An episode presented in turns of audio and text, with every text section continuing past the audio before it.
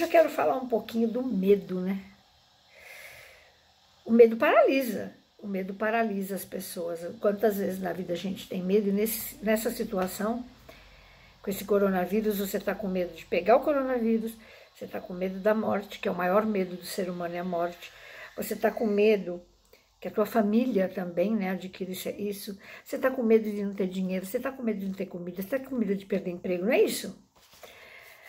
Ai, meu Deus, o que, que é medo? É acreditar que um cenário muito ruim te aconteça. Então, o medo é eu acreditar que um cenário muito ruim aconteça. O problema é que eu penso tanto nesse medo, tanto e o universo não está entendendo que eu não quero que aconteça. Ele entende que você está pensando nisso e que você quer que aconteça. O universo não tem não nem sim. Você está pensando, pensando, pensando. Perder emprego, perder emprego, perder... você vai perder o emprego. Então, a gente precisa entender o que, que a gente está fazendo com a nossa vida.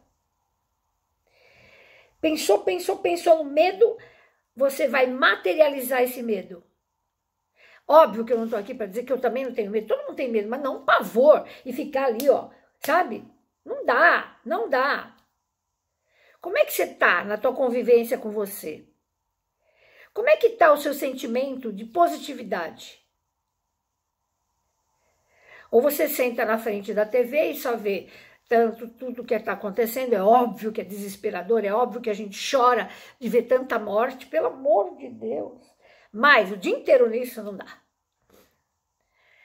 Não dá.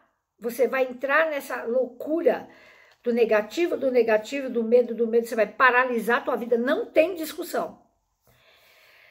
É, a, a vibração do medo e a vibração da tristeza é uma vibração baixíssima em hertz, né? Deve estar aqui nem em 50. Hum. Então, você está quando até para pedir para Deus as coisas, você tem que ser um bom pedir com otimismo, né? Ai, porque tá me faltando isso, tá me faltando isso, não tá te faltando nada. Você tem aquilo que no momento você precisa, graças a Deus.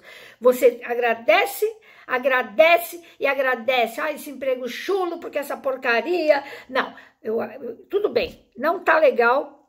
Conversa com Deus, não tá legal meu emprego podia ser melhor, mas eu estou agradecendo aqui meu chefe, meu patrão, meu Deus, o homem também tem dificuldade para me pagar, e ele, ele, ele confiou em mim. Então, tudo bem, só que eu preciso de um trabalho que me pague mais. É essa forma de pedir. E não, pelo amor de Deus, eu estou. Não, não, não, não, não. Qual é a forma de você pedir o que você quer? É uma forma positiva. Eu agradeço a casa que eu tenho, mas eu preciso comprar minha.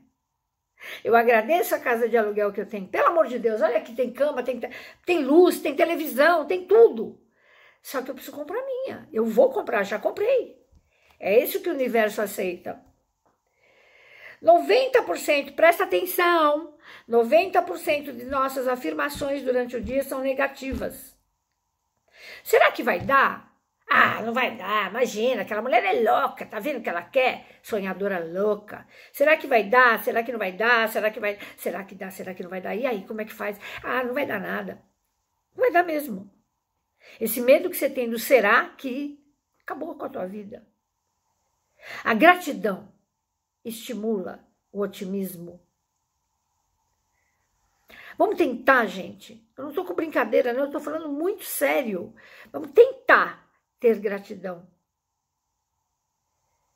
Gratidão pela minha vida. Gratidão pelo meu pai, pela minha mãe, pelo meu primo. Gratidão, gratidão, gratidão, gratidão. Gratidão de eu estar no planeta Terra. Eu preciso ser antes de ter. Toda vez que você precisa ter algo, é porque você está em falta. Para você ser feliz, você precisa ter um carro, você pirou.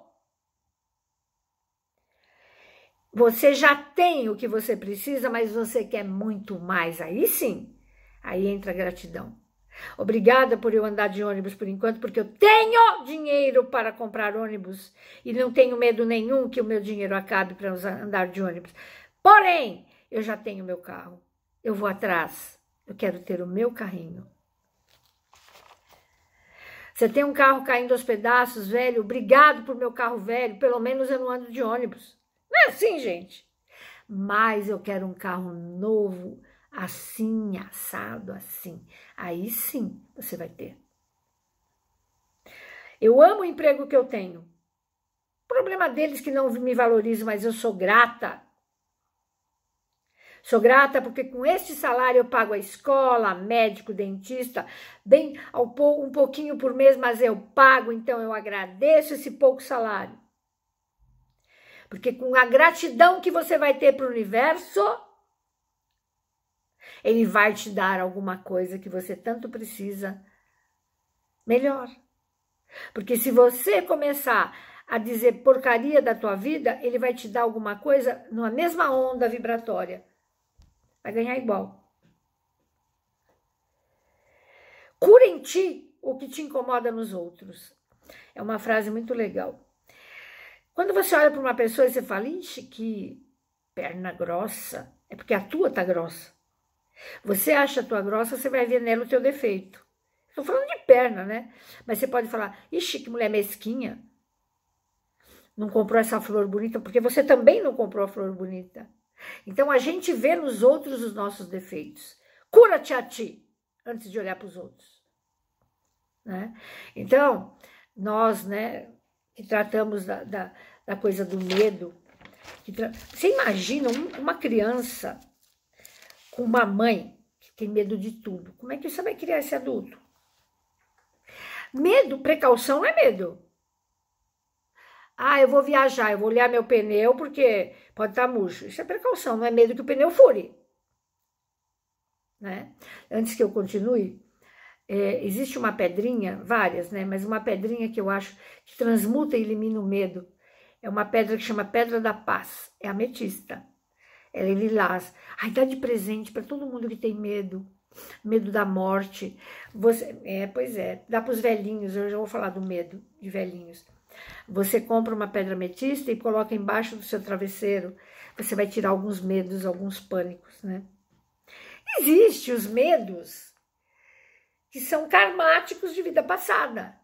Eu, por exemplo, Márcia, eu, Márcia, eu tenho pavor de água do mar. Mas não fala assim, Pavor é pavor. Por quê? Nesta vida eu só fui conhecer a praia que eu tinha 12 anos, ou 9, uma coisa assim. Eu entrei naquela água com meu pezinho, papapá, e rolei. E olha que, que assim, no raso. Então, eu peguei um pavor. Isso se chama trauma. Quais são seus traumas de vida passada? Salmo 90, terapia, a água energizada do Dr. Bezerra de Menezes, que você pode ver no meu site. Como me livrar de traumas de vida passada. É, trau medo da, da, de, da velhice. Por que, que a pessoa tem medo de ficar velha? Porque ela teve uma juventude ruim. Ela não se bastou na juventude, não casou gostoso, não teve filho. Então ela fala assim: bom, agora eu vou para a velhice. Ué, a velhice é a continuidade da, da, da juventude, vem aqui, ó. Maturidade, né? E a velhice nos leva para onde? Eu tô velha, né? Por isso é que eu estou podendo falar com toda a sabedoria de um velho. Porque por mais ignorante que um velho seja, ele sabe mais do que você, jovem. Por mais, por menos cultura que ele tenha, ele sabe, ele tem mais chip do que vocês jovens, ele tem sabedoria. Então vamos lá. O que, que o velho tem medo? Da doença, de ficar numa cama e morrer. Doença, ficar na cama e morrer. Então, vocês com a minha idade, de 67, 70 para cima, o que, que a gente vai fazer? Estudar. Os filhos da gente ensinaram a gente a mexer no computador, tem celular, vai estudar. Ah, eu estou fazendo curso de filosofia, eu estou estudando física quântica, você pode estudar Espiritismo, você pode estudar a vida após a morte de Kardec, você pode estudar flores, como fazer arranjo de flores, você pode estudar como plantar uma erva num, num vasinho, que eu acho que para nós da idade mais, sabe, os mais velhinhos, assim, né? Eu, eu adoro plantar. Você pode estudar fazer uma comida diferente. Então, os velhos têm solidão. Por que que velho tem solidão? Ensinaram, não sei quem é que sabe que fala isso, que a gente não precisa bater papo com os filhos que eles estão correndo demais. E aí a gente fica sentado no sofá. Se você não correr atrás, queridinho, você vai ficar sozinho. Infelizmente, essa sociedade é essa, é assim. As criaturas que têm idade de 30, 50 anos estão correndo tanto atrás de dinheiro que eles não têm tempo de ficar lá conversando com você. Então, faça a sua turma, converse com os amigos, monte turma na internet. Eu não estou brincando, não, estou falando sério.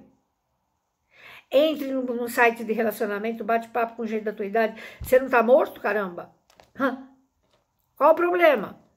Você namorar com 70, 80, qual o problema? Então, a, o medo dos velhos é a morte, mas o pior medo dos velhos é a solidão, tá? Então, filhos que estejam aí me ouvindo, vamos parar? Vamos parar um minuto para dar um tempo, um tempinho para esses velhinhos? Amanhã vai ser você sentado numa cadeira. E nunca coloque seu velhinho no asilo, a não ser que seja imprescindível, a não ser que ele tenha um mal de Alzheimer e pegue cocô, jogue na parede. Caso contrário, pelo amor de Deus, gente, na qualidade de velhinha, não faça isso. Aquela pessoa te pegou no colo, te deu comida, mamadeira, te fez... agora depois que ele vai precisar por uma fralda, você vai jogar ele no asilo. Ah, não é assim. Se for preciso, em último momento você coloca, tá? Só. Só. Não porque o asilo não seja bom, porque é bom. O problema é que ele quer ficar na casa dele. Ele quer ter a cama dele, o quarto dele, a casinha dele, né? É esse o problema. Não estou falando mal de asilo. Imagina, tem asilos maravilhosos, né?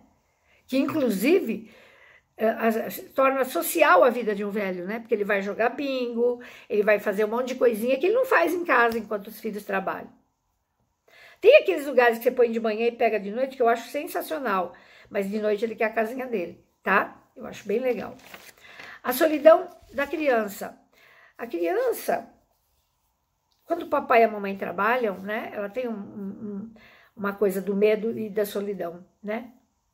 Então a gente tem que ver bem com quem eles ficam, se é um berçário legal, se é uma creche bacana, se tem bastante atividade, se a vovó que fica com a criança não está depressiva e sem condições, né? Agora tem os medos aí que, que são os genéricos. Medo da morte. A morte não existe. O que existe é uma passagem. Todas as religiões dizem que a vida continua. Um vai para o descanso eterno, o outro vai para o umbral, o outro vai para melhores vibrações. Então, se a morte não existe, deixa eu passar bem esse negócio aí de morte, deixa eu ser feliz, deixa eu passar legal, né? Estou lendo aqui alguma coisa para ver se se tem mais alguma coisa para falar. Medo da morte? Vamos tirar porque a morte não existe. Vamos entender, vamos estudar Kardec, blá, blá, blá. Tá. Medo da doença? Mente sã, corpo são. Obrigado, meu Deus, pela minha saúde. Obrigado. Eu não quero ódio nem mágoa no meu corpo. Eu não quero. Eu não quero julgar mais ninguém. Eu não quero ter ódio. Eu não quero olhar a vida cinza. Eu só agradeço, agradeço, agradeço, agradeço, agradeço. agradeço. Eu tenho que fazer assim todo o seu sangue circula e você evita doença, porque a mente doente faz o corpo doente. Corpo físico, mental e espiritual. A partir daí você tira esse medo tão forte que é do, da saúde ficar mal, né? Ou melhorar. E o medo a gente vai deixar para lá. A gente vai falar de manhã, ah, tô com um pouco de medo, um pouco de medo, mas Resolvi fazer isso aqui para melhorar meu dia. Vamos fazer isso? Vamos à ametista, vamos orar o Salmo 90, vamos uh, conversar com amigos, vamos enfrentar a realidade e vamos, vamos fazer a água energizada do Dr. Bezerra de Menezes, segunda, quarta e sexta, pedindo para tirar os nossos medos e colocando na comida da família. Que tal? Coloca na comida. Um beijo, gente!